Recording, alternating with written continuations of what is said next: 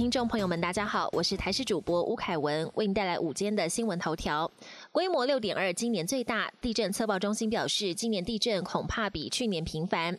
花莲县寿丰乡十八号晚间连续发生两起有感地震，时间差距不到五分钟。气象局地震测报中心主任陈国昌表示，这是今年以来最大地震，主震规模将近六点三，两起位置相差不多。而跟往年平均数值相比，今年规模五以上的地震次数。应该有十二次之多。今年地震恐怕会比去年还要频繁。若以受风箱靠近中央山脉的这一块范围来看，昨晚的地震是历年来第二大的地震，最大则是发生在一九九零年的规模六点五地震。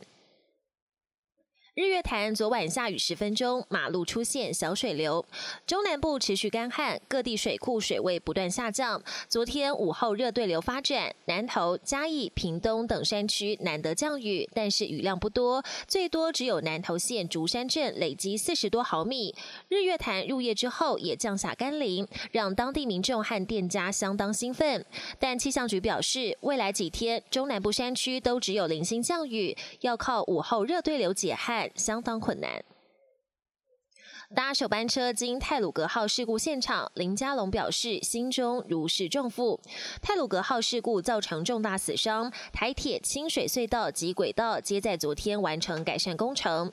交通部长林佳龙、台铁代理局长齐文忠今天搭首班车，看到事故现场修复完善，林佳龙表示心中如释重负，希望借由亲自搭乘重建台铁在国人心中的形象，未来也会以志工的角色持续。关怀陪伴。国际焦点：台湾占据日本报纸头条。日本学者表示，从没看过。日本首相菅义伟在台湾时间十七号到美国白宫跟拜登总统举行美日高峰会，会后发表联合声明，回违五十二年，两国领袖头一次都强调台湾海峡的和平与安定至关重要。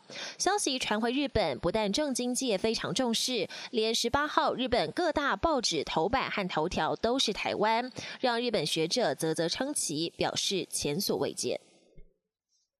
埃及火车出轨翻覆，至少十一人死亡，超过百人受伤。埃及列车脱轨意外接二连三，最新一起事故发生在十八号首都开罗附近，造成至少十一人死亡，一百多人受伤。这一列载客列车从开罗开往北部城市曼索拉，不明原因脱轨，四节车厢翻覆。短短三周之前，埃及才发生两列列车对撞，造成十八人死亡的惨剧。相关调查发现，铁路人员有重大疏失，而上周也有一列列车脱轨，导致十五人受伤。再次。冲击埃及民众对铁路安全的信心。纳瓦尼传爵士命为俄罗斯反对派号召上街示威，被关押在监狱里的俄罗斯反对派领袖纳瓦尼在狱中绝食抗议，传出健康状况迅速恶化，命在旦夕。一批医师团队试图进入监狱探视纳瓦尼，但不得其门而入。纳瓦尼团队号召民众二十一号走上街头示威抗议，一起挽救纳瓦尼的性命。本节新闻由台视新闻制作，感谢您的收听。更多内容请锁定台视各节新闻与台视新闻 YouTube 频道。